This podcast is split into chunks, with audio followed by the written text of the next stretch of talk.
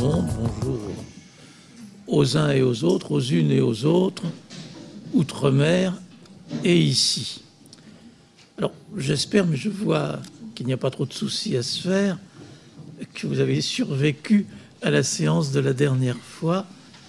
C'est vrai que c'était un peu rude parce qu'on a fait en une fois ce qui devrait se faire plus humainement en plusieurs semaines.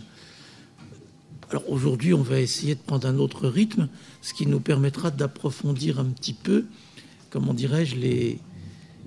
C'est ça aussi qu'on essaye d'apprendre, les techniques de lecture. Et en même temps, en lisant, je préfère vous le dire tout de suite parce qu'après vous ne me croiriez plus, en lisant les pages qui sont peut-être parmi les plus admirables qui aient été écrites dans la philosophie. Des pages où, comme on dit, enfin vous me pardonnerez cette formule, bon, la philosophie, bon, c'est, c'est quelquefois difficile, c'est quelquefois ennuyeux, tout ce qu'on veut. Mais là, avec les pages de la troisième partie du discours de la méthode, je voudrais vous montrer, si on y arrive, on n'aura pas perdu notre temps, je voudrais vous montrer que la philosophie, ça remue quelque chose. Et donc on va essayer à la fois de, lire pour, pour, faire apparaître ce qui est franchement extraordinaire dans ces lignes, et d'autre part pour comprendre tout simplement ce qui est dit. À la fin de la deuxième partie qu'on a étudiée la dernière fois, vous vous souvenez qu'il y a une règle, on a étudié les règles de la méthode, c'est-à-dire les règles pour construire un savoir certain, ce qui est nouveau, etc., mais je n'y reviens pas. Vous vous souvenez que parmi ces règles, il y avait conduire par ordre nos pensées. C'était la troisième règle. Alors, ça entraîne des conséquences très importantes qui vont être tirées dans cette troisième partie. Conduire par ordre ses pensées, bien, ça suppose, ça a l'air de rien, mais c'est ça tout le problème. Ça suppose de commencer par le commencement. Et vous savez que d'une certaine manière, c'est une affirmation célèbre de Descartes, d'une certaine manière, tout notre problème, il dit, vient de ce que nous avons été enfants avant que d'être hommes. Autrement dit, ça veut dire que dans la vie, on ne commence pas par le commencement. On commence par l'enfance, qui est un âge où on ne comprend rien à rien, et où par conséquent, on commence la vie en faisant n'importe quoi et en donnant n'importe quoi comme gage d'un avenir qui risque bien d'être n'importe quoi.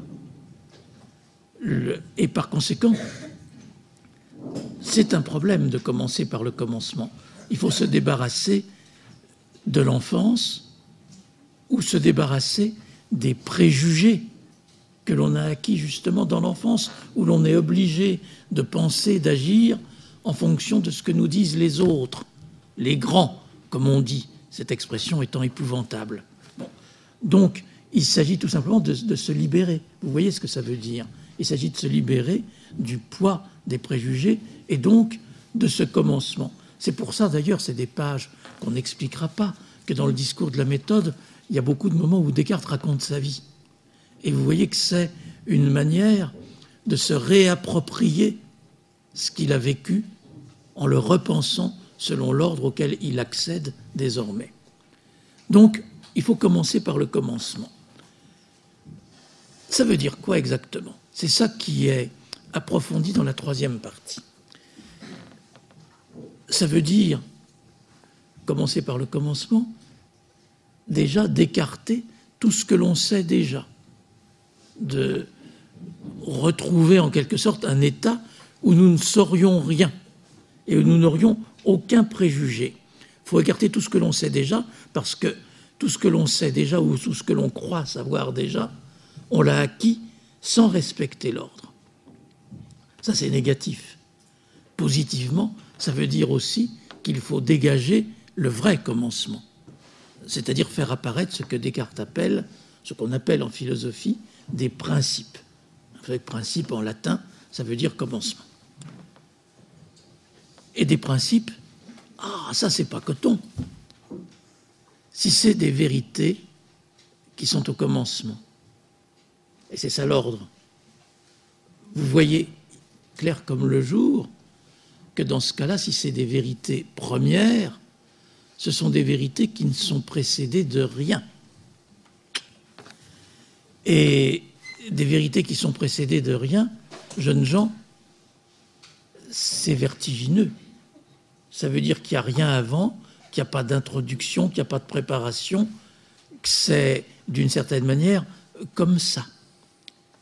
Cette idée qui apparaît là, vous la connaissez bien, c'est l'idée de la table rase. Hein, si l'on veut appliquer les règles de la méthode énoncée dans la deuxième partie, il faut faire table rase de tout. Table rase, et vous savez qu'il y a des, des chansons révolutionnaires dans lesquelles apparaît cette idée. Faire table rase, c'est violent. Faire table rase, ça fait apparaître, si je puis dire, le rien. Ça fait apparaître le zéro, le néant. C'est-à-dire, il y a cet effort de radicalité qui fait que c'est ça de la vraie philosophie, qui est mis en avant au début de cette troisième partie. Et Descartes utilise là, il l'utilisait aussi avant d'ailleurs, dans la première et la deuxième partie, une métaphore, une comparaison architecturale. Vous voyez? Alors on va, on va peut-être faire lire le premier paragraphe par euh, Quentin.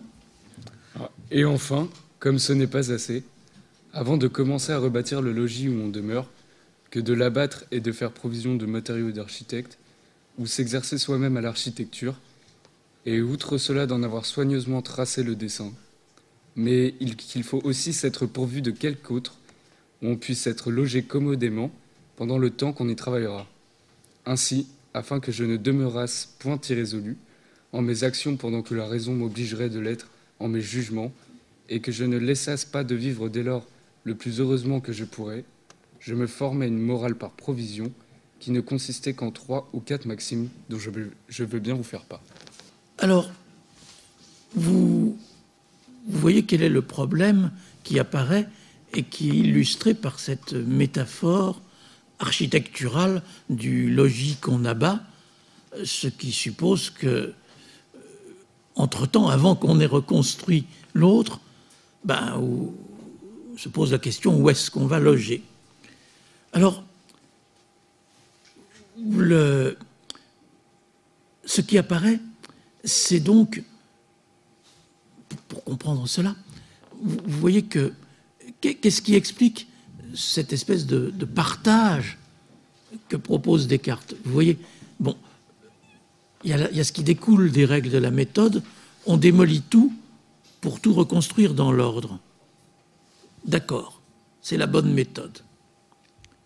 Mais Descartes pose une question qui, ne peut pas être euh, mise de côté, qui démolit, à partir d'où démolit-on, comment démolit-on? Ça ne se démolit pas tout seul, et, quand on démolit, ben où est-on? Je le dis d'une autre manière, et j'espère que vous comprendrez. Vous voyez que ça fait émerger deux ordres distincts. Il y a d'une part l'ordre du savoir, et d'autre part l'ordre de la pratique celui qui démolit son logis pour en reconstruire un autre, c'est un vivant. Et il, avant d'être, avant d'habiter dans une maison ou avant de démolir sa maison, il vit dans ce qu'on peut appeler un environnement vital. Il vit, tout simplement. Et vous voyez que c'est ceci qui commande la distinction du savoir et de la pratique. Il y a la pensée l'ordre de la pensée auquel s'appliquent les règles de la méthode, et il y a la vie.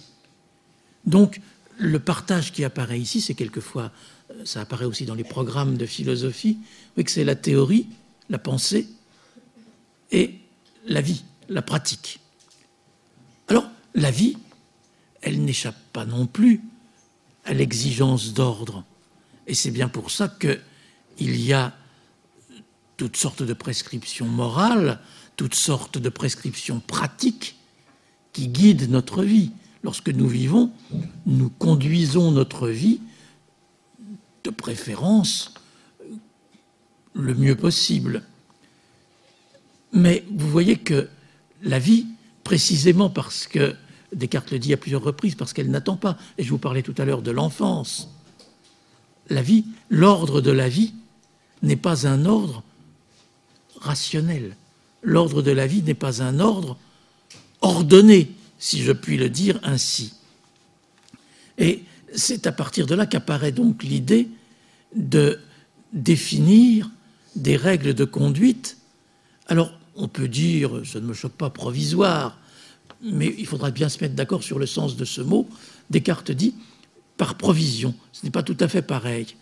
Ça veut dire que même si nous ne savons pas encore de manière certaine, ça c'est de l'ordre du savoir, même si nous ne savons pas encore de manière certaine comment il faut conduire notre vie, ce qu'il faut faire dans la vie, il faut vivre. Et par conséquent, il faut, vous voyez, le problème, en philosophie, s'appelle un problème. Vous voyez qu'il faut élaborer des règles pour guider notre action quand on ne sait pas ce qu'il faut faire. En, général, dans l'existence, dans l'expérience que vous avez probablement, quand nous élaborons des règles pour notre conduite, c'est parce que nous savons ce qu'il faut faire. Hein, quand je prends une méthode pour apprendre ceci ou cela, à faire la cuisine ou à jouer au football. Il y a des règles que j'apprends avant et je sais ce qu'il faut faire et ça me donne des règles de conduite. Mais là, il s'agit d'édicter des règles pour la vie précisément au moment où nous ne savons pas ce qu'il faut faire. C'est ça qui fait que c'est une morale par provision, c'est-à-dire nous sommes dans l'incertitude et il faut élaborer néanmoins des règles dont nous verrons qu'elles sont certaines. C'est-à-dire, c'est l'idée, le, résumé de cette morale dite par provision, c'est que dans la vie, nous ne devons jamais faire n'importe quoi, n'importe comment, même quand nous ne savons pas ce qu'il faut faire. Et les règles de la morale par provision répondent à cette question. Qu'est-ce qu'il faut faire quand nous ne savons pas ce qu'il faut faire? Nous n'avons plus qu'à remplir ce type de questionnement et nous comprendrons. Donc, on est, je reprends diverses formules du texte que Quentin a lu, hein, afin que je ne demeurasse point, vous admirerez en passant, alors ça c'est d'époque, mais enfin c'était bien, les imparfaits du subjonctif, hein, et surtout que ça c'est du français. Descartes, je vous l'ai dit la dernière fois, il se vante d'écrire en français. Non, mais ce qui, distingue l'imparfait du subjonctif, de, diverses facilités de la langue d'aujourd'hui, c'est ne croyez pas que c'est du français du XVIIe siècle. Ça, c'est du français de toujours. Ça, c'est précisément ça qui ne date pas dans une écriture. Mais je ne vais pas vous faire un cours de français. Donc, afin que je ne demeurasse point irrésolu en mes actions, pendant que la raison m'obligerait de l'être en mes jugements, et que je ne laissasse pas, ça veut dire que je ne manque pas de vivre dès lors le plus heureusement que je pourrais, je me formais une morale par provision. Vous voyez que la pensée qui est au travail ici, c'est théorique, cet énoncé d'une morale par provision. Vous voyez que la pensée peut supporter. Regardez bien cette opposition entre la théorie et la pratique. En théorie, dit Descartes, on a le droit d'être irrésolu, pas dans la pratique. Vous voyez apparaître ici ce caractère de la pensée, et, si on vous enseigne la philosophie, c'est peut-être pour que dans votre vie, vous découvriez une fois de temps en temps cela. Ce qui caractérise la pensée, jeunes gens, c'est qu'elle elle, supporte, peut-être au sens des, supporteurs euh, sportifs, la pensée supporte l'absolu. La pensée peut s'accommoder sans mal du vertige du négatif. Vous pouvez penser le négatif tant que vous voulez. Il n'y a aucun danger. C'est ça la liberté de la pensée.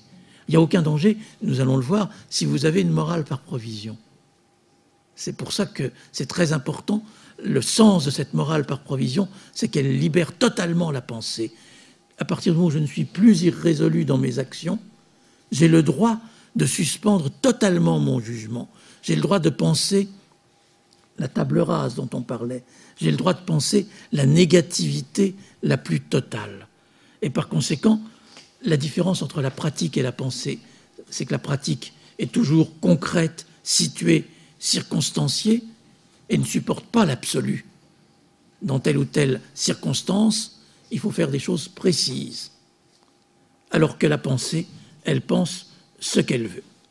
Et cela, vous le voyez, Descartes ne pratique aucun goût de la difficulté pour vivre commodément. Hein, Ce n'est pas au moment où je vais redoubler radicalement toute la philosophie que je vais changer mon existence, ou je vais la changer de manière à pouvoir continuer à vivre commodément. C'est ça le vrai rapport de la philosophie et de la vie.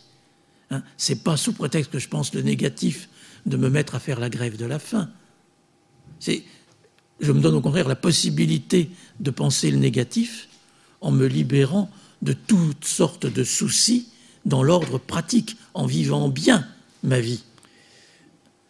Donc, aucun goût là-dedans pour le malheur de vivre, alors qu'au niveau de la théorie, on s'aventure jusqu'aux plus extrêmes limites. Alors, que veut dire le mot Je vous ai dit, je vous dirai ce que ça voulait dire, je le fais maintenant. Euh, que veut dire morale par provision?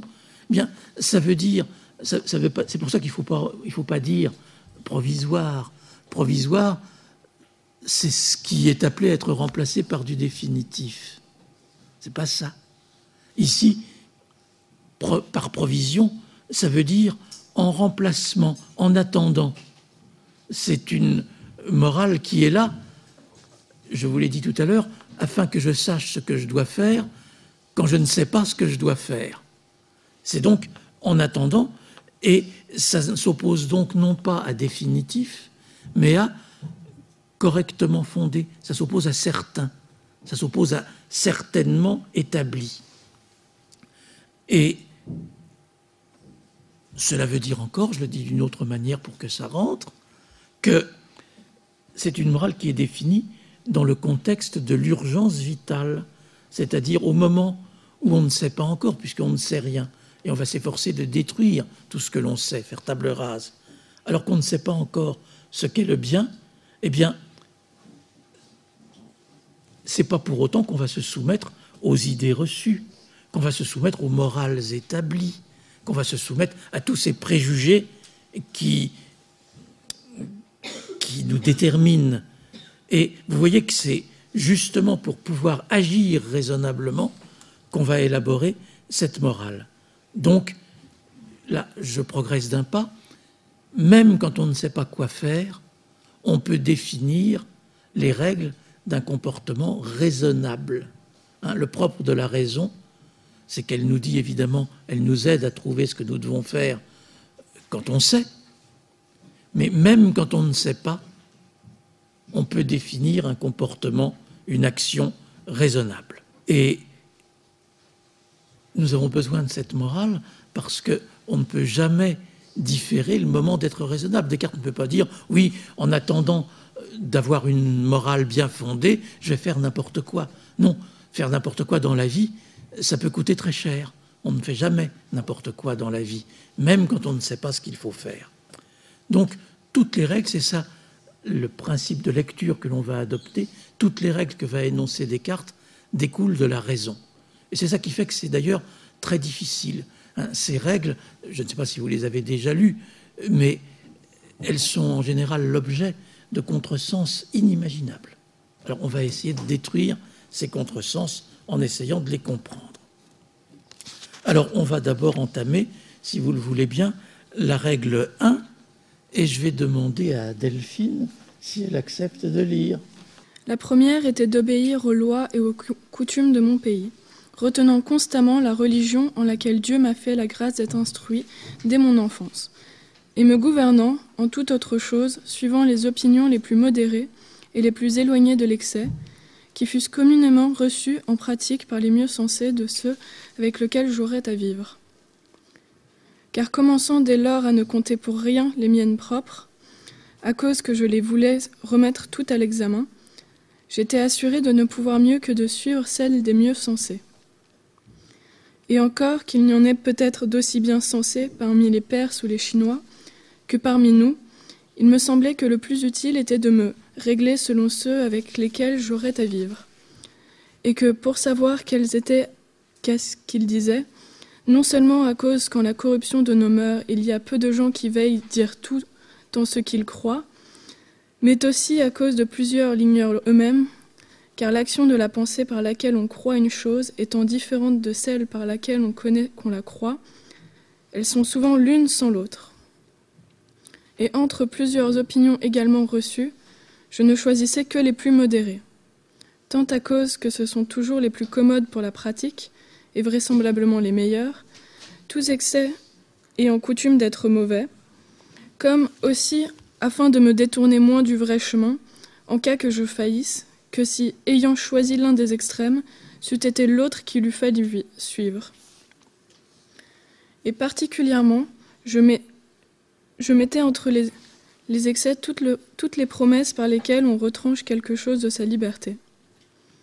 Non que je désapprouvasse les lois qui, pour remédier à l'inconstance des esprits faibles, permettent, lorsqu'on a quel, quelque bon dessein ou, même, pour la sûreté du commerce, quelque dessein qui n'est qu'indifférent, qu'on fasse des vœux ou des contrats qui obligent à y persévérer. Mais à cause que je ne voyais au monde aucune chose qui demeurât toujours en même état, et que pour mon particulier je me promettais de perfectionner de plus en plus mes jugements, et non point de les rendre pires, J'eusse pensé commettre une grande faute contre le bon sens si, parce que j'approuvais alors quelque chose, je me fusse obligé de la prendre pour bonne encore après, lorsqu'elle aurait peut-être cessé de l'être ou que j'aurais cessé de l'estimer telle. Delphine, merci. On va aller, puisque devons. on ne va pas rester une année là-dessus. Allons à l'essentiel. Cette première règle de la morale par provision, vous l'avez vu, comporte, présente, propose, comment dirais-je, trois éléments. C'est-à-dire elle peut se décomposer elle-même en trois règles ou en trois aspects de la même règle. Le premier aspect, le plus célèbre, c'est la règle d'obéir aux lois et coutumes de mon pays. La deuxième règle, c'est, je cite encore Descartes pour en profiter pour vous expliquer, c'est de retenir constamment, constamment, ça veut dire fermement, sans état d'âme, la religion dans laquelle Dieu m'a fait la grâce d'être instruit dès mon enfance. Donc, premièrement, suivre, obéir aux lois et coutumes de mon pays. Deuxièmement, adopter pour religion la religion de mes ancêtres. Et troisièmement, suivre, le troisième élément qui apparaît, vous le retiendrez, suivre les opinions les plus modérées. J'énonce peut-être cela entièrement parce qu'il faut toujours nuancer. Suivre les opinions des plus modérés et des plus sensés de ceux avec lesquels j'aurai à vivre. N'abrégez pas cette expression à suivre les opinions modérées des plus sensés de ceux avec lesquels j'aurais à vivre. Alors, évidemment, et ça c'est le premier contresens à désintégrer, ces règles ne sont pas le moins du monde, et vraiment pas du tout, je vais essayer de vous le montrer, des règles d'un conformisme stupide, ou d'un conformisme qui serait, comme tous les conformismes, d'une rare stupidité. Alors, prenons le premier point, parce que ça a quand même, l'air d'être un conformisme. Hein. Suivre, obéir aux lois et coutumes de mon pays. Bon. Vous voyez que le jugement, nous sommes dans une situation de, table rase théorique. Donc, je ne sais rien. Donc, je ne sais pas si les lois et coutumes de mon pays sont bonnes ou mauvaises. Je ne sais rien. On est bien d'accord là-dessus. Le jugement, comme on dit, est suspendu. Par conséquent, premier point qui montre que ce n'est pas un conformisme, cette règle n'interdit pas de penser que ces lois ne sont pas justes ou que ces lois ne sont pas fondées. Alors, elle ne conduit pas non plus à le penser puisqu'on ne sait rien. Mais vous voyez, première différence, elle est de taille avec le conformisme. Le conformiste, il croit que les lois et coutumes de son pays sont les meilleures, qu'elles sont bonnes, qu'elles sont justes. Donc, ce que fait apparaître de génial cette règle,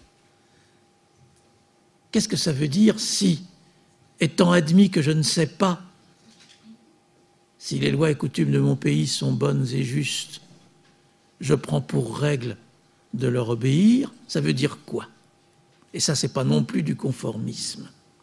Ça veut dire, et c'est ça le vrai contenu de cette règle, qu'il n'est pas nécessaire de croire qu'une chose est bonne ou juste pour y obéir. Il n'est pas nécessaire de croire que les lois soient justes pour obéir aux lois. Voilà ce que veut dire cette règle et ce qu'elle présuppose. Et vous voyez qu'on pourrait penser, mais vous n'étiez pas là il y a quelques années, quand nous avons expliqué le texte de Pascal sur les lois. Pascal dit la même chose, et il n'est pas non plus conformiste. Il explique que les gens, le peuple, veut que les lois soient justes pour lui obéir c'est une sorte de demande générale, mais qui relève du préjugé. Les gens ne sont capables d'obéir à une loi que s'ils croient qu'elle est bonne. Ben, quand nous sommes en situation de table rase théorique, nous ne devons pas avoir besoin de cela. Nous obéissons aux lois parce que il faut vivre. Nous obéissons aux lois, on va expliquer encore pourquoi. Nous obéissons aux lois, mais nous n'avons pas besoin de croire qu'elles sont justes. Nous obéissons aux lois pas à n'importe lesquelles d'ailleurs, à telle et telle loi, parce que ce sont les lois de mon pays, pas parce qu'elles sont justes. C'est parce que ce sont les lois qui s'appliquent là où je suis, tout simplement. Donc je vous renvoie encore une fois à Pascal, la pensée 324, et, enfin 324-326 dans la numérotation Brunswick. Vous voyez que cela, jeunes gens, c'est le contraire exact du préjugé. C'est-à-dire, on choisit d'obéir aux lois pour une raison pratique et raisonnable, c'est-à-dire pour la commodité de la vie. Mais on ne croit en rien que ces lois sont bonnes ni mauvaises. D'ailleurs, on ne se prononce pas sur ces lois. Donc vous voyez, c'est le fil conducteur que je vous proposais. Ce choix est raisonnable quand on ne sait pas ce qui est juste. Ah, si on savait ce qui est juste, mais ce ne serait pas le problème dans lequel nous sommes. Si on savait ce qui est juste, il n'y aurait pas de problème. Mais quand on ne sait pas ce qui est juste, on obéit quand même aux lois. Et la première règle, la règle de raison, c'est d'obéir aux lois. Et ça faut une certaine force d'âme, comme dira Descartes, sans pour autant se croire obligé de croire qu'elles sont justes. Alors ça, choque beaucoup, ça peut vous choquer, mais vous voyez qu'en tout cas, ce n'est pas du conformisme. La vraie raison d'obéir aux lois, et que j'habite dans cette cité, et non pas qu'elle soit juste, parce que je ne sais pas ce qu'est la justice. En ce qui concerne le deuxième point, la religion maintenant, on fait exactement le même raisonnement, parce que c'est un raisonnement et que c'est un comportement raisonnable. Alors, ça peut paraître évidemment d'un extrême conservatisme, et Descartes, d'une certaine manière, et volontairement en rajoute. Hein. il dit la phrase est magnifique. La religion en laquelle Dieu m'a fait la grâce d'être instruit dès mon enfance, c'est docile, cette phrase. Mais vous voyez que la religion, adopter la religion dans laquelle, pour reprendre les termes mêmes de cette religion, Dieu m'a fait la grâce d'être instruit dès mon enfance, on fait cela dans la certitude qu'on ne sait rien c'est-à-dire nous ne savons pas pas plus que nous ne savons ce que seraient des lois justes et ce qu'est la justice, nous ne savons pas ce qu'est la vraie religion. N'oubliez pas que Descartes et d'autres au XVIIe siècle ont lu Montaigne. Montaigne nous a appris, et c'est l'expérience du scepticisme et du relativisme, que il y a des lois différentes dans tous les pays. On ne sait pas quelles sont les lois justes. Il y a des religions différentes dans à peu près tous les pays. On ne sait pas quelle est la vraie religion. Mais vous voyez que dans cette situation donc où on ne sait pas quelle est la vraie religion, la règle, eh bien, c'est de prendre la religion de son pays. Pourquoi je prendrais la religion d'un autre pays puisque je n'y vis pas? C'est prendre la religion dans laquelle on m'a élevé, de prendre les lois dans lesquelles euh, je vis, dans la cité dans laquelle je vis. Vous voyez que l'adhésion pratique à cette religion, à telle ou telle religion, est l'exacte traduction de l'ignorance théorique. Ah, si je savais quelle est la vraie religion, ce serait pas pareil. Mais comme je ne sais pas, et vous voyez que c'est encore le contraire du conformisme, parce que tout un chacun croit en adoptant la religion où il a été élevé de son enfance, il croit que c'est la vraie. Et c'est comme ça qu'on devient un fanatique. Là, il faut être capable de pratiquer une religion sans y croire. C'est ça qui est génial dans l'approche de Descartes. C'est une approche qui ne conteste pas la religion de son enfance, mais qui s'en met, comme pour les lois, singulièrement à distance, tout en restant dans l'objectif fixé à ces règles pratiques, permettre de vivre commodément. Vous voyez que le fait euh, d'ignorer quelle est la vraie religion n'empêche pas Descartes, et rien ne permet de dire le contraire, et Descartes en tout cas est clair, ça n'empêche pas Descartes d'être un catholique euh, tout à fait fidèle. Mais il y a une séparation totale de la foi et du savoir, et il adopte cette religion uniquement, mais c'est la seule raison, parce que c'est la sienne.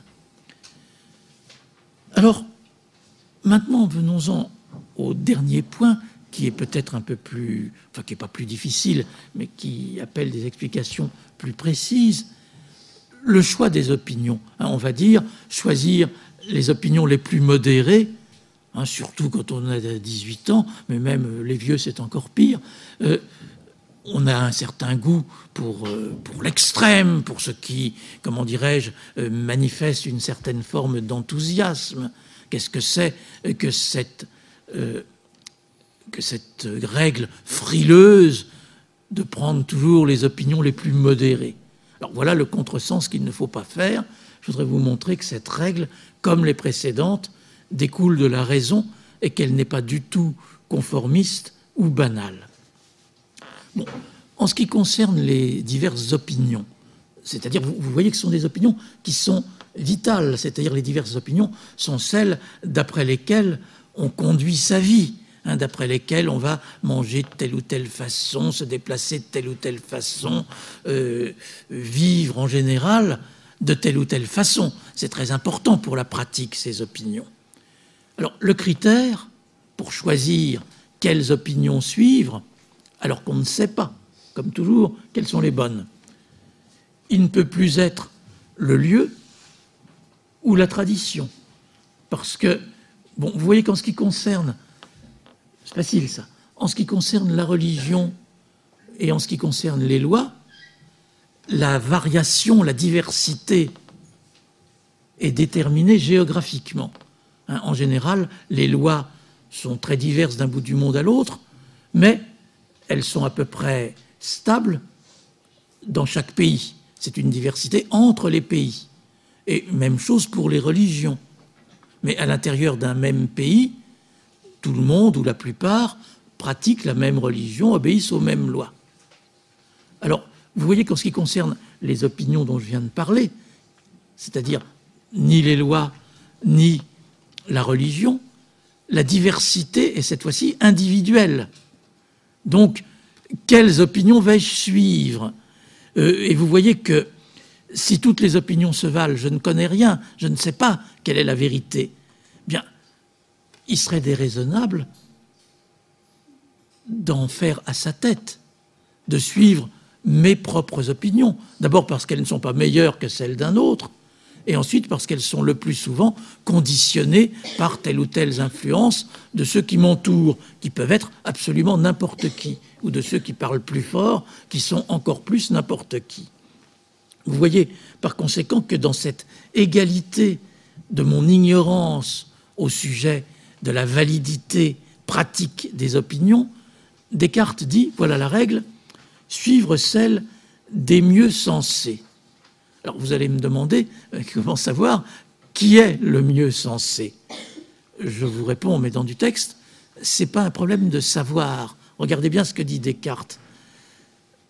Les opinions des mieux sensés sont-elles, dit Descartes, qui ont des chances d'être les plus raisonnables? Les mieux sensés des hommes, ce sont ceux, dit Descartes, je vais un peu vite, vous lirez le texte, il ne fait pas de difficulté, ce sont ceux qui ont bon sens et expérience. C'est-à-dire les opinions des mieux sensés, ce sont les opinions des individus qui, dans la pratique, ont montré que ça marchait. Hein, il y a dans la pratique des opinions où, où ça marche ordinairement et d'autres où manifestement ça ne marche pas.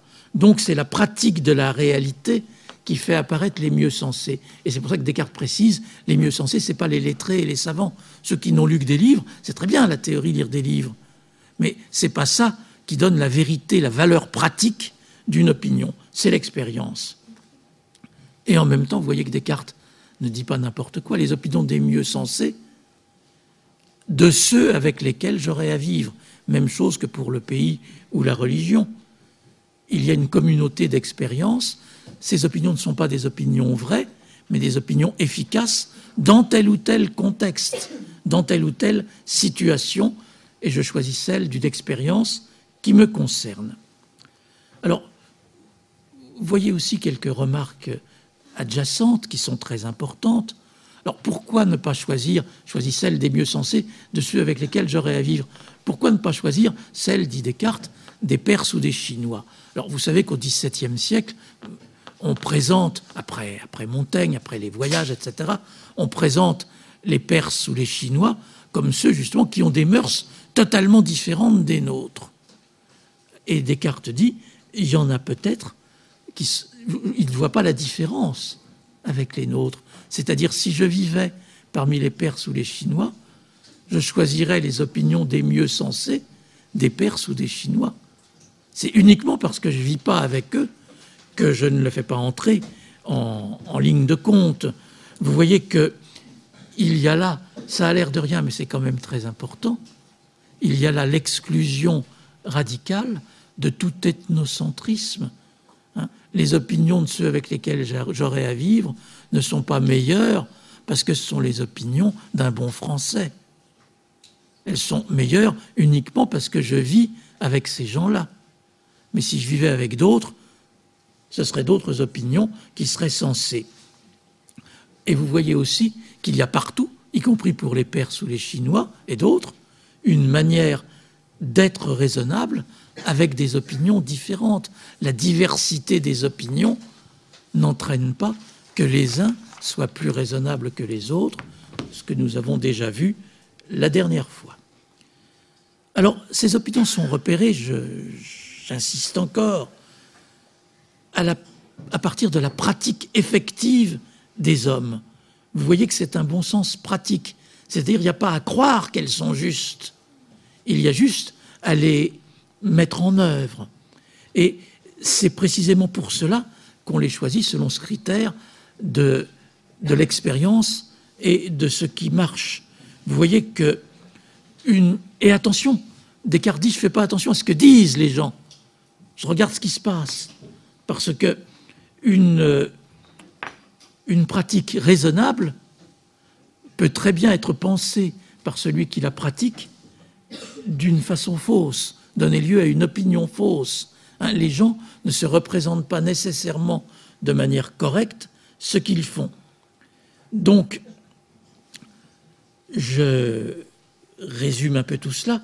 La raison pour laquelle euh, Descartes choisit tout cela, vous voyez qu'ils choisissent telle ou telle opinion, ce n'est pas la raison que les autres ont de les adopter. En ce sens, vous voyez encore que ce n'est pas un conformisme. Euh, vous voyez que les autres adoptent leurs opinions en croyant qu'ils ont raison et en étant dans le vrai, alors que Descartes ne cesse, on le répète, de suspendre son jugement. Il ne considère que l'efficacité. Et donc, cette règle d'action, ça veut dire qu'on agit correctement sans se faire d'illusions concernant la théorie de ce qu'on fait. On ne se fait pas d'illusions sur ce qu'on fait, mais on le fait. Alors, deux mots encore sur les plus modérés, nous y sommes toujours. Vous voyez que si Descartes retient, donne un avantage aux opinions les plus modérées, euh, c'est un terme difficile. Les plus modérés, ça veut dire, ça vient de la tradition philosophique, c'est un terme, ça veut dire les opinions qui occupent le milieu. Hein, si vous essayez d'établir des opinions sur une sorte de, de continuum, bon, il y a des extrêmes et il y a un milieu. S'il retient le milieu, ce n'est pas par timidité ou par frilosité, c'est que ce sont les opinions les plus commodes pour la pratique. Quel est l'avantage des opinions les plus modérées? C'est l'avantage objectif, c'est que ce sont les opinions dont il est le plus facile de changer au cas où. Deuxième avantage, plus subjectif, sont des opinions dont on peut soi-même se déprendre très facilement. Hein, si on est extrémiste, bah, on dira je vais perdre la face si je change d'opinion, alors que tout dans la pratique y appellerait. Vous voyez que c'est pour ménager la possibilité de s'adapter que l'on choisit l'opinion la plus modérée. Mais vous voyez que ce n'est pas du tout un conservatisme ou un conformisme. Qu'elle soit modérée, ne garantit pas qu'elles soient vraies. Ça garantit leur efficacité et la commodité de les pratiquer. C'est plus facile de pratiquer quelque chose qu'on peut cesser de pratiquer, qu'on ne se laisse pas enfermer dedans.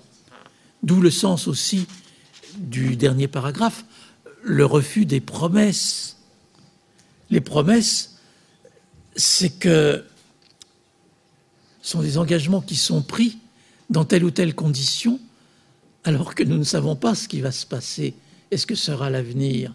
Et par conséquent, alors que les choses changent. Donc Descartes reste précisément fidèle au fait qu'il ne sait rien, étant donné que je ne connais pas l'avenir, que je ne sais même pas si les choses ne vont pas changer, eh bien, il ne faut pas s'accrocher à ce qui est donné, et encore moins s'engager.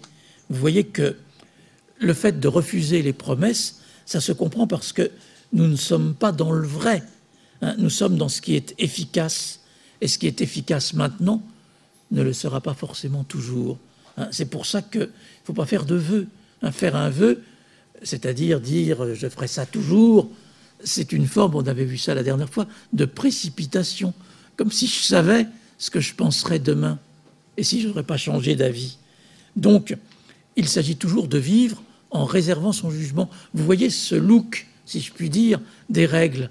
Hein, elles ont toujours ce caractère que le fait de ne pas croire à ce qu'on fait ne doit pas empêcher de le faire et de le faire correctement. Et on le fait d'autant plus correctement qu'on n'y croit pas. Voilà l'idée cartésienne, peut-être un peu paradoxale, mais, mais puissante qui est ici. Et c'est pour ça, je conclus sur ce premier point, que les promesses elles ne sont que pour les esprits faibles, c'est-à-dire ceux qui ne sont pas capables d'avoir confiance en eux-mêmes, c'est-à-dire ceux qui ne savent pas rester fermes dans une opinion sans y croire. Hein. je retiendrai constamment la religion de mon enfance. Je vous dis constamment, ça veut dire être ferme, ça veut dire que j'en changerai pas. Mais j'ai pas besoin d'y croire pour ne pas en changer. Alors qu'une âme faible, c'est celui qui a besoin de croire pour adhérer. C'est celui qui a besoin de croire pour agir. Euh, et l'esprit faible, par conséquent, c'est celui qui, croit qu'il faut croire pour agir et qui croit que ne pas savoir, être dans l'incertitude, empêche d'agir. Alors que vous voyez que c'est ce, même esprit qui a besoin de croire que les lois soient justes pour y obéir. Alors que le cartésianisme, je conclus sur ce point, le cartésianisme, avec la, morale par provision, je vous ai dit, je le répète, c'est l'une des choses les plus importantes qui a été comprise dans la philosophie. Le cartésianisme, il, pose une autonomie de la pratique qui garantit, on va voir ça tout à l'heure, qui garantit la liberté. Hein, ce qui est garanti avec ce refus de s'engager, qui me permet néanmoins de bien agir, c'est la liberté, la liberté d'esprit. La morale par provision, elle permet de ne croire en rien, de suspendre son jugement sur tout, mais elle n'empêche pas de vivre, elle n'empêche pas d'être un bon citoyen, d'être un fidèle correct dans une religion, etc. Vous voyez que ça associe la distance, qui est d'une extraordinaire qualité d'intelligence, et la lucidité, qui est aussi une qualité d'intelligence. Euh, peut-être y a-t-il des questions à l'île Maurice qui nous suit également en direct? Je me tourne vers Madame Ginvert. Bonjour, euh, c'est demandé qu'est-ce que Descartes aurait adopté en étant à l'île Maurice, hein, étant donné euh, qu'il y a plus d'une douzaine de religions très très actives ici. Merci. Ben, je crois qu'il n'aurait jamais été à l'île Maurice. Euh, non, enfin, pour vous répondre sérieusement, étant donné que votre hypothèse est qu'il serait à l'île Maurice maintenant où il y a euh, plusieurs cultures, plusieurs religions, etc., et que nous vivons au XXe siècle, euh, je crois qu'il aurait, il n'aurait peut-être pas nécessairement adopté une religion. Euh, je ne sais pas. Enfin, ça, faudrait lui demander. Hein, mais si j'étais à sa place, c'est comme ça que j'appliquerais cette règle de la morale par provision. Je prendrais la religion dans laquelle Dieu ou son absence m'aurait fait la grâce d'être instruit dès mon enfance. Là, la Descartes répond à votre question. Ici ou là. C'est pour les lois, il n'y a pas 36 lois à l'île Maurice. Et en ce qui concerne les cultures différentes, bah c'est, euh, on a vu l'opinion des mieux sensés. Mais donc, euh, je crois que le fait qu'il y ait plusieurs religions quelque part n'empêche pas que chacun en a une ou pas. Voilà. On va peut-être poursuivre la, deuxième partie du texte, si vous voulez bien. Deuxième si elle ne court pas trop vite, on va suivre. Et le moment venu, on envisagera d'autres questions ici à salle. Alors nous abordons maintenant la règle 2, qui... C'est pas que tout ça soit difficile, mais comme toujours, vous l'avez vu pour la règle 1, il y a des, des contresens à éviter. D'ailleurs, c'est pas très difficile de les éviter. À partir du moment où vous savez qu'il y a des contresens, il suffit de, comprendre que ce sont des contresens. Règle ou maxime? Oh, C'est synonyme. Hein. Vous dites euh, ce que vous voulez. Ma seconde maxime. Maxime, ça veut dire que c'est une règle que je me suis fixée pour moi. Voilà. Mais c'est quand même une règle, puisque tout un chacun peut la prendre pour maxime. Euh, mais si vous voulez, c'est ce qui correspond au fait qui est dit au début. Je ne voulais pas commenter, merci de votre question, à la fin du premier paragraphe. Hein, euh, je me formais une morale par provision qui ne consistait qu'en trois ou quatre maximes. Vous voyez, c'est c'est pas grand-chose, hein, c'est presque rien, dont je veux bien vous faire part. Attention, c'est le français, l'admirable français du XVIIe siècle. Ça ne veut pas dire qu'il veut bien nous en faire part ça veut dire qu'il tient beaucoup à nous en faire part. Voilà. Ben, Nathan, voulez-vous nous lire la seconde maxime? Bien sûr. Hein, ma seconde maxime était d'être, etc. Ma seconde maxime était d'être le plus ferme et le plus résolu en mes actions que je pourrais, et de ne suivre pas moins constamment les opinions les plus douteuses, lorsque je m'y serais une fois déterminé, que si elles eussent été très assurées. Imitant en ceci les voyageurs qui, se trouvant égarés en quelque forêt, ne doivent pas errer en tournoyant, tantôt d'un côté, tantôt d'un autre, ni encore moins de s'arrêter en une place, mais marcher toujours le plus droit qu'ils peuvent vers un même côté, et ne le changer point pour de faibles raisons, encore que ce n'ait peut-être été au commencement que le hasard seul qui les ait déterminés à le choisir. Car, par ce moyen, s'ils ne vont justement ou s'ils désirent, ils arriveront au moins à la fin quelque part, où vraisemblablement ils seront mieux que dans le milieu d'une forêt. Et ainsi, les actions de la vie ne souffrant souvent aucun délai, c'est une vérité très certaine que, lorsqu'il n'est pas en notre pouvoir de discerner les plus vraies opinions, nous, devons suivre les plus probables. Et même, que nous, et même qu'encore que nous ne remarquions point davantage de probabilité aux unes qu'aux autres, nous devons néanmoins nous déterminer en quelques-unes et les considérer après, non plus comme douteuses en tant qu'elles se rapportent à la pratique, mais comme très vraies et très certaines, à cause de la raison qui nous y fait déterminer se trouve-t-elle. Et ceci fut capable dès lors de me délivrer de tous les repentis et les remords, qui ont une coutume d'agiter les consciences de ces esprits faibles et chancelants, qui se laissent aller inconstamment à pratiquer comme bonnes les choses qu'ils jugent après être mauvaises. Donc je, je, remercie Nathan pour son admirable lecture et quelques mots concernant cette seconde maxime. Alors, on l'appelle quelquefois en résumé la règle ou la maxime de résolution. Ah, vous savez tous, c'est du français d'aujourd'hui aussi, ce que veut dire euh, résolution. Ça veut dire que quand on s'est engagé dans une action, quand on a choisi quelque chose, ben, on, ne change pas tout de suite. Hein. on, est résolu, on poursuit résolument, comme on dit, sa route. Alors, il y a ici, dans cette maxime de résolution, je, pense que ce qu'on a vu pour les deux maximes précédentes vous aide. Il n'y a aucune euh, contradiction à être résolu dans ses actions alors que on est dans le non-savoir total, alors que l'on n'y croit pas, etc. Euh, mais on va, on va quand même creuser la chose. Vous voyez que le sens de la première règle, je le répète, il est de garder sa liberté de jugement par rapport à l'action. C'était ça le sens de la première règle. OK. La règle 2 que nous sommes en train de travailler, elle ne propose pas, en proposant cette forme de résolution, elle ne propose pas un entêtement aveugle. C'est pas, c'est une figure caricaturale de la résolution, l'entêtement aveugle. Elle exprime simplement une autre loi qui est caractéristique de toute action, une loi propre à l'action, qui est que toute action exige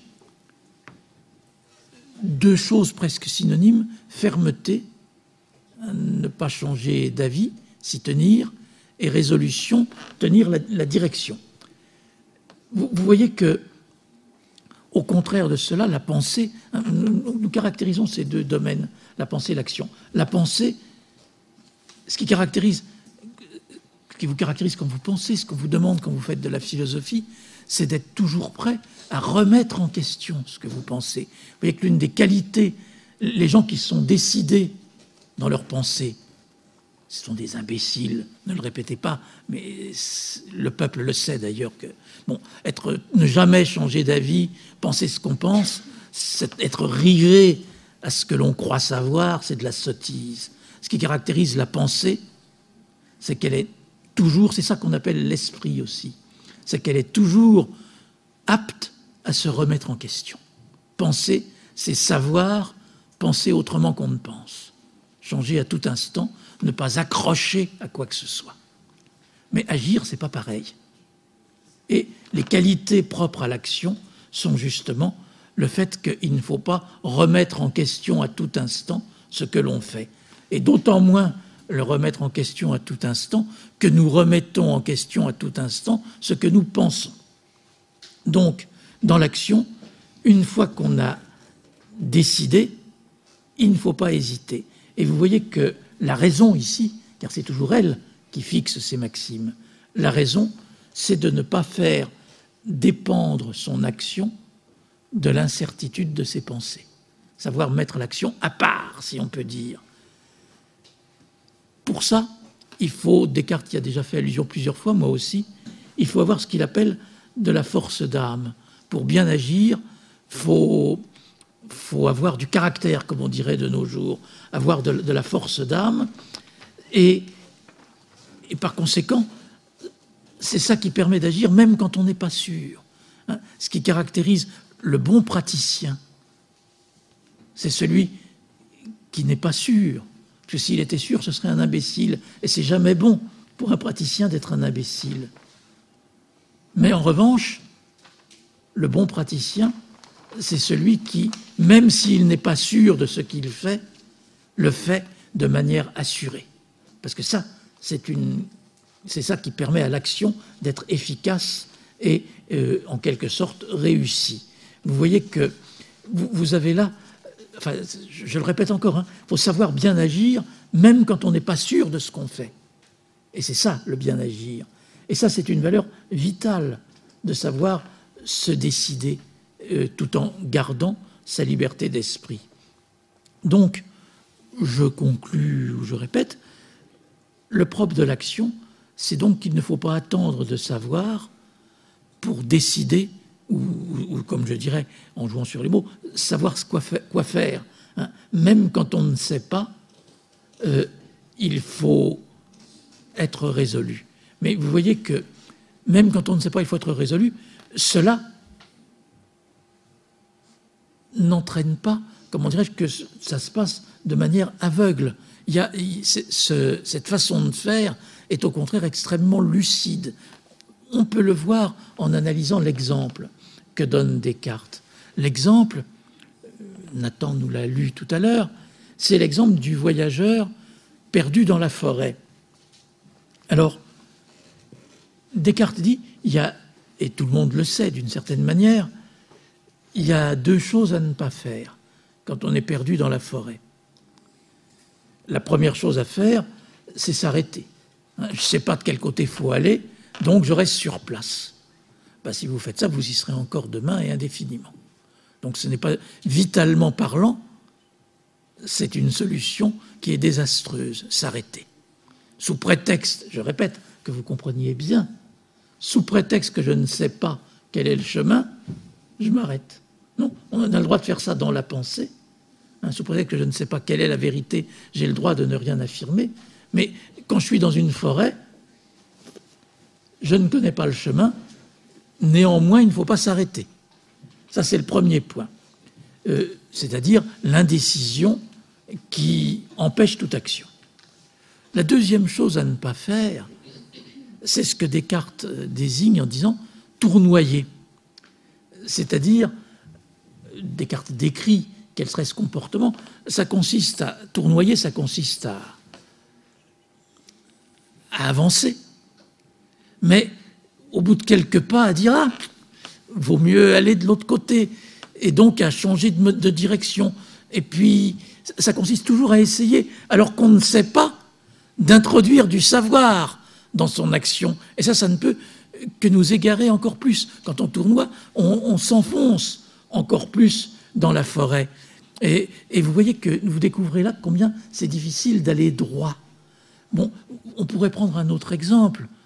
Vous vous, souvenez toutes et tous d'un album de Tintin, au pays de l'or noir, où nos amis les deux Dupont, qui n'ont pas lu Descartes, au milieu du désert dans leur jeep, ils vont tout droit. Euh, simplement, ils tournent en rond, sans s'en rendre compte, puisqu'ils repassent après et redécouvrent le jerrycan d'essence qu'ils ont eux-mêmes perdu. Bon, mais vous, voyez comment c'est pas facile d'aller droit dans la forêt. D'ailleurs, un autre philosophe qui a beaucoup critiqué Descartes, mais laissons de côté un philosophe, vous avez peut-être entendu parler, Leibniz, critiquait ça en disant c'est pas possible d'aller droit. Donc ce qu'il faut faire, si vous êtes perdu dans la forêt, c'est la technique du petit pousset. Il faut semer des cailloux derrière vous, et si vous êtes perdu dans la forêt, faut rebrousser chemin en ayant balisé votre chemin. Mais comment dirais-je, ça ne convient pas à Descartes. Descartes, il va en avant, il ne revient pas en arrière. Et donc, pour aller en avant, il faut, dit Descartes, marcher toujours, donc ne pas s'arrêter, et le plus droit qu'ils peuvent.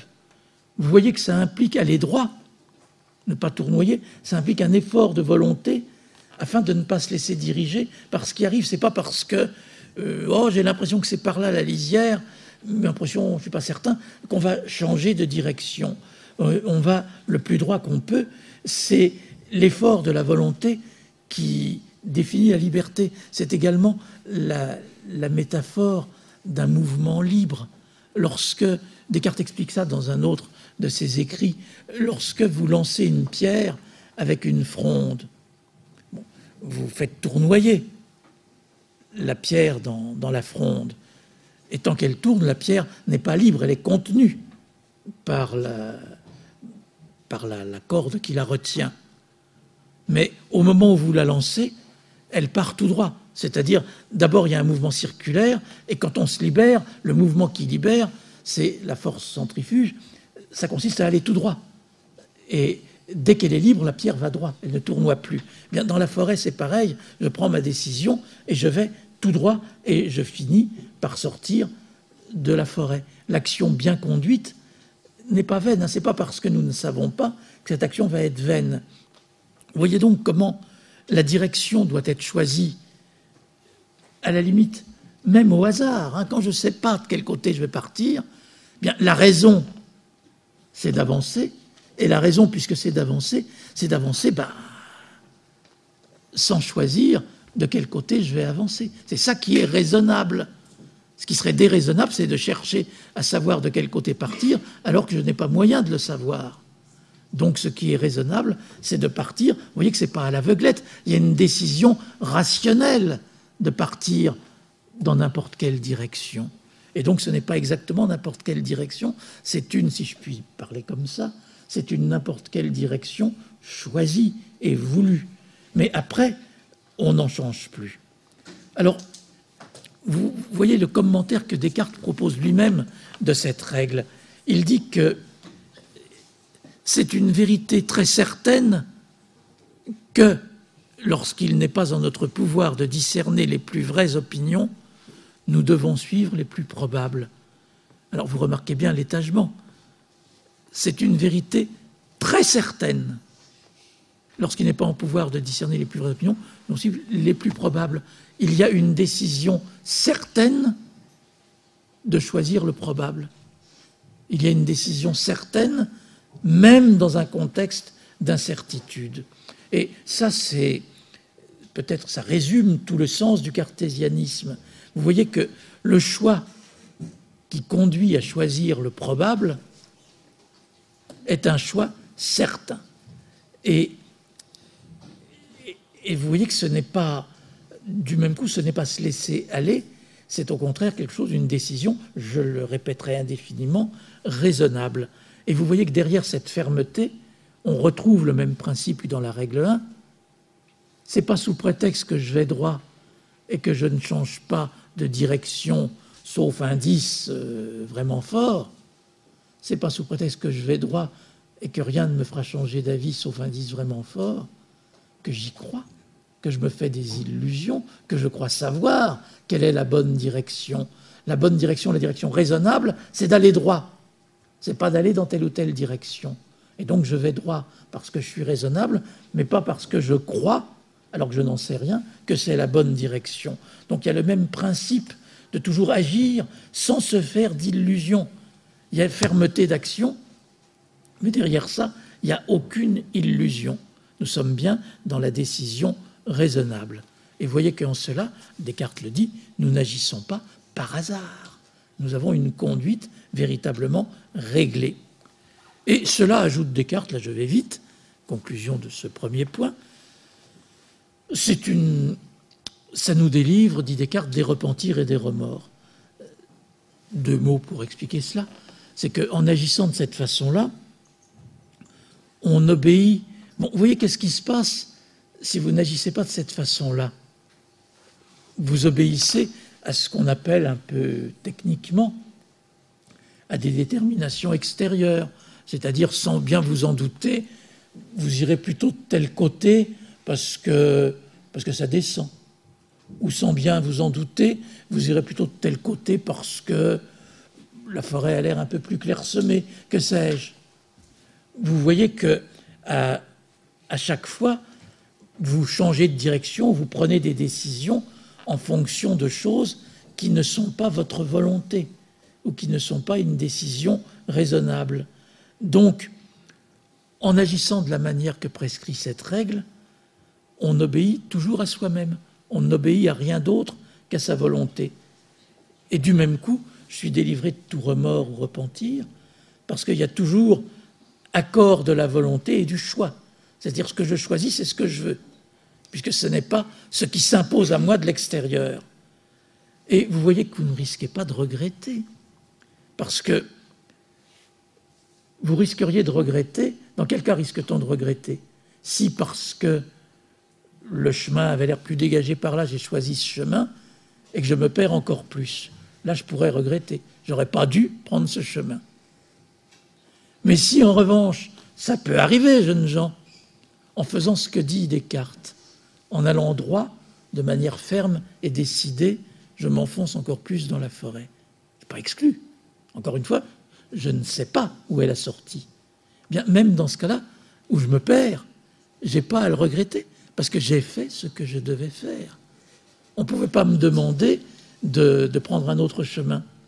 Donc ce que je devais faire, c'était d'aller droit. Je suis allé droit, c'était pas le bon chemin, mais je n'ai pas à le regretter puisque j'ai vraiment agi conformément à une règle de raison. Disons-le en clair en généralisant, ça veut dire que dans une action, vous pouvez très bien échouer. Une action ne réussit pas forcément. Et les règles que nous donnent Descartes pour gérer, pour régler notre action, elles ne nous conduisent pas, ne sont pas des règles comment réussir vos actions, ne sont pas des règles pour qu'une action soit efficace, parce que les règles qui définissent la réussite d'une action ne dépendent pas de nous. Elles ne dépendent pas de nous et elles engagent toutes sortes de choses qui nous sont totalement étrangères. Par conséquent, vous voyez que ce qui dépend de nous, c'est une certaine manière prescrite ici de conduire notre action, de nous conduire toujours raisonnablement. Et c'est là ce que nous n'avons jamais, n'aurons jamais à regretter.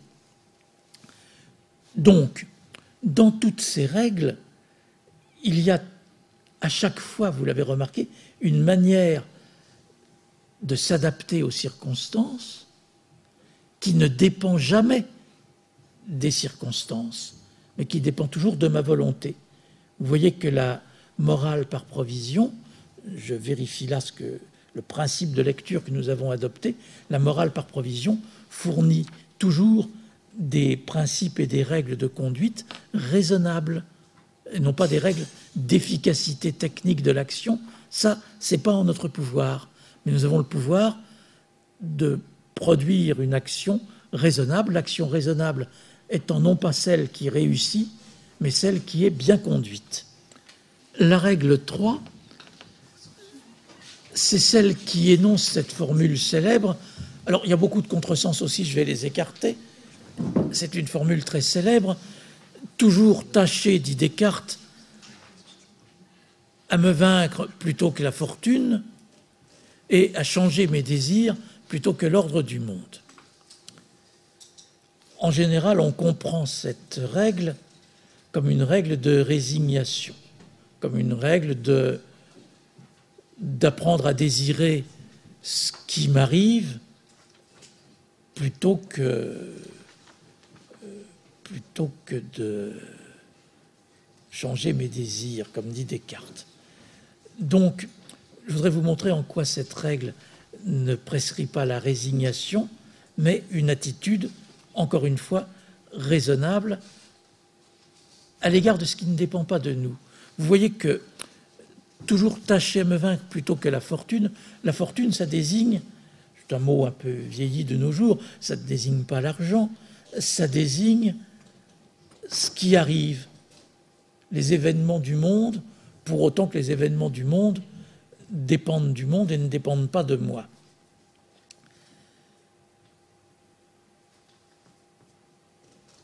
Descartes ne se prononce pas sur l'ordre du monde. Il ne dit même pas qu'il y en a un. Enfin, cela dit, il est clair qu'il y a des événements qui arrivent avec ou sans ordre. Et c'est ça que veut dire Descartes. Et la règle 3 Qu'affirme-t-elle? Elle affirme simplement, toujours comme une vérité pratique, qu'il y a d'un côté l'ordre du monde, qui est ce qu'il est, nous n'y pouvons rien, et de l'autre côté nos pensées. Et nos pensées, d'une certaine manière, elles échappent à l'ordre du monde. Nos pensées, c'est quelque chose, dit Descartes, c'est même la seule chose dont nous soyons maîtres. Donc, il, s'agit de déplacer en quelque sorte nos désirs, non pas vers l'ordre du monde, vers ce qui arrive, mais vers notre pensée. Alors, pour que vous compreniez bien cette règle et son sens, il faut faire un petit peu d'histoire. Vous avez peut-être étudié, c'est votre programme plus ou moins, ces philosophes de l'Antiquité qu'on appelle les stoïciens. Et vous avez peut-être lu Épictète, Marc Aurèle et d'autres. Et vous savez qu'ils disent, ils énoncent une règle qui ressemble beaucoup à celle qu'énonce Descartes, dont Descartes d'ailleurs s'inspire. Cette règle, elle dit que la liberté, je la cite à peu près, la liberté ne consiste pas à vouloir ce que je veux ou à vouloir qu'arrive, ça c'est l'ordre du monde, ce que je veux, mais la liberté consiste à vouloir ce qui arrive. C'est-à-dire ça consiste à changer mes désirs de manière à vouloir, non pas ce que je veux librement, mais à vouloir que les choses arrivent comme elles arrivent. Ce qu'on traduit encore quelquefois, les certains modernes disent vouloir la nécessité, comprendre la nécessité. Donc la liberté, selon les stoïciens, c'est pas de vouloir d'une volonté qui est la mienne, mais c'est de vouloir, de comprendre les choses afin de comprendre que ce qui arrive est bon et juste, et de le vouloir. Descartes ne dit pas ça du tout. Chez les stoïciens, on peut, même si ce n'est pas tout à fait exact, y voir de la résignation. Mais c'est vrai que chez les stoïciens, il y a une soumission de la volonté à l'ordre du monde, parce que l'ordre du monde est supposé rationnel. Descartes ne suppose pas que l'ordre du monde soit rationnel. Et par conséquent, la liberté, Descartes ne dit pas, quand dit qu'il faut changer ses désirs plutôt que l'ordre du monde, ça ne veut pas dire qu'il faut adapter ses désirs pour vouloir ce qui arrive. Parce que vouloir ce qui arrive, ce serait absurde aux yeux de Descartes, dans la mesure où ce qui arrive ne dépend pas de moi. L'idée de sagesse que renvoie ici Descartes, c'est l'idée que ce qu'il faut vouloir, c'est ce qui dépend de nous, exclusivement et l'ordre du monde doit nous être indifférent. Donc, il ne s'agit pas de vouloir que ce qui arrive arrive, il s'agit de vouloir exclusivement ce qui dépend de moi, c'est-à-dire vouloir les règles qui viennent d'être énoncées, vouloir que je me comporte conformément à ce que je veux raisonnablement.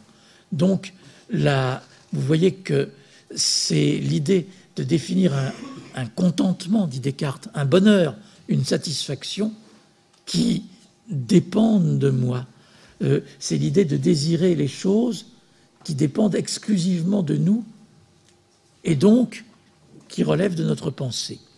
Alors, cela veut dire, je traduis pour que, je traduis, ça veut dire qu'il faut désirer non pas ce qui est possible, parce que ça, à la limite, on ne sait pas ce qui est possible.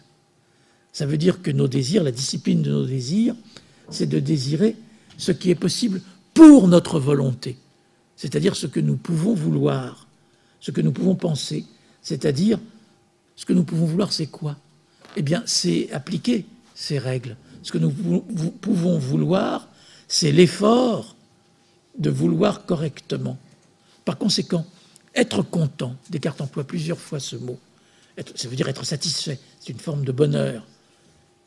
Être content, ce n'est pas se contenter de ce qui nous arrive. Ça, c'est la formule stoïcienne. Être content, c'est borner son désir à désirer, dit Descartes, de son mieux. Ça, ça dépend de nous.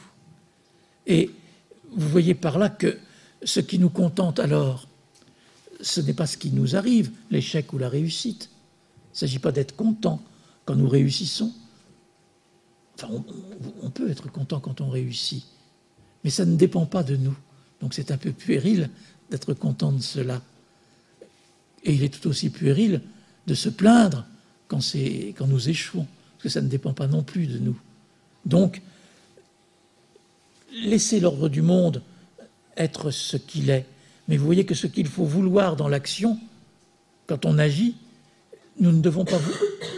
ne faites pas de contresens sur ce que je dis. Quand on agit, nous ne devons pas vouloir la réussite. Alors, bien sûr que si on agit, c'est pour la réussite. Mais la réussite n'est pas dans l'ordre de ce que nous pouvons produire par l'action. Les règles de l'ordre du monde font qu'une action peut toujours échouer. Nous ne sommes jamais sûrs de réussir ce que nous faisons, et ça ne dépend pas de nous. Donc c'est bien de le vouloir, mais ce n'est pas l'essentiel de ce que nous voulons. Ce que nous voulons, parce que ça, ça dépend de nous, c'est agir correctement. Par conséquent, ce qui nous contente, c'est cela. Ce que nous devons vouloir dans l'action, ce n'est pas le succès, c'est ce que Descartes appelle le bien agir. Et ça, là, il n'y a pas d'illusion à se faire. Il faut croire, et nous pouvons croire, que ça dépend de nous. Vous voyez que ça nous amène à découvrir en conclusion que rien ne nous est dû. L'ordre du monde n'est pas fait pour nous. Et il faut apprendre à faire, dit Descartes, et là il retravaille une, expression proverbiale qu'il n'a pas inventée, mais il la retravaille dans un sens bien à lui. Il faut faire de nécessité vertu, dit Descartes. Faire de nécessité vertu, ce n'est pas, au sens stoïcien, trouver que la nécessité c'est vachement bien alors qu'on rate tout ce qu'on fait. Faire de nécessité vertu, c'est transformer justement le fait qu'arrivent les choses qui arrivent en volonté active. C'est faire que dans la vie et dans l'action, nous nous efforçons de vouloir correctement ce qui est une vertu. Et par conséquent, c'est apprendre à ne pas souffrir de ce qui nous affecte. On peut prendre l'exemple de la maladie. Ça ne dépend pas de nous. Donc, ce n'est pas la peine d'ajouter à la souffrance de la maladie. En général, ça fait souffrir. Ce n'est pas la peine d'ajouter à la souffrance de la maladie le fait de se plaindre d'être malade. Ça ne dépend pas de nous. On ne va pas culpabiliser sous prétexte qu'on est malade. En revanche, on peut se soigner. Et vous le savez bien pour les médecins, c'est une chose qui reste cartésienne sur ce point. D'un médecin, vous n'attendez pas qu'il vous guérisse. Ça, c'est aléatoire. Mais vous attendez qu'il vous soigne correctement, ça y peut. Et c'est de cela seul que vous pouvez ou que le médecin peut se, contenter. Euh, Ici, nous nous contenterons de penser, d'avoir l'effort qui, qui convient. Et ça, c'est ce que Descartes appelle, on l'a vu dans bien des endroits, le bon usage du libre arbitre. Alors, si vous voulez approfondir cela, parce que vous voyez que c'est quand même, très important, cette morale, Descartes le résume dans la, dans la toute dernière règle, la règle 4, qui dit qu'il faut être tout le temps raisonnable. Vous voyez que cette morale, qui nous a été enseigné dans cette troisième partie, ce n'est pas un savoir. Elle tire tout son sens, même si elle est donnée dans un contexte où justement nous sommes dans, l'attente d'un savoir, elle est appelée par la recherche de la vérité. C'est-à-dire, elle est faite pour conduire une vie qui est dévouée à la vérité. La seule chose que nous pouvons essayer de chercher, c'est d'appliquer les règles de la méthode et les règles de la première partie. Tout le reste, succès, échec, ça ne dépend pas de nous. Et vous voyez que ce type d'action, c'est cela seulement qui permet d'agir sans croire, d'être résolu sans savoir, ou de se servir de son libre arbitre. C'est ça que nous, que nous apprend Descartes. Donc, conclusion, c'est ce qu'il dit, je vais juste commenter pour éviter le contresens, il suffit de bien juger pour bien faire. Ça ne veut pas dire qu'il suffit de bien juger pour, pour réussir à tous les coups.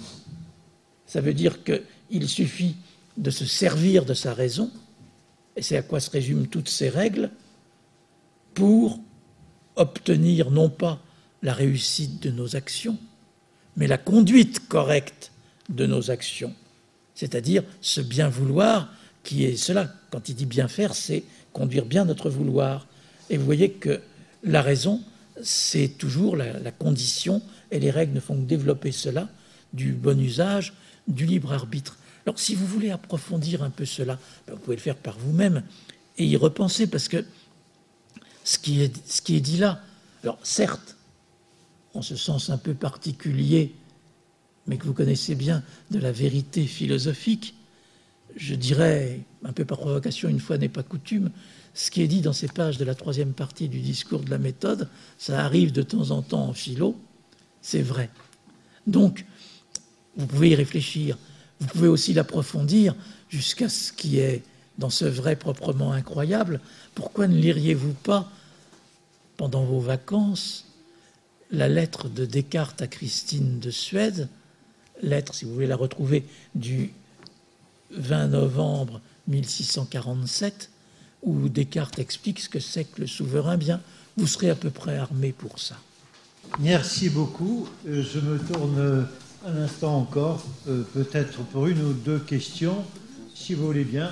Est-ce que Lille Maurice a une question? Est-ce que Nathan a une question? Est-ce que Quentin a une question? Je voulais savoir, est-ce qu'on peut parler d'hypocrisie quant à, croire quelque chose, enfin faire semblant de croire quelque chose et finalement euh, ne, ne, pas ne pas croire? Quentin, euh, merci pour votre question. Elle est tout à fait judicieuse, même si vous le devinez. J'espère vous donner une réponse claire. Alors, allons un peu au-delà du vocabulaire.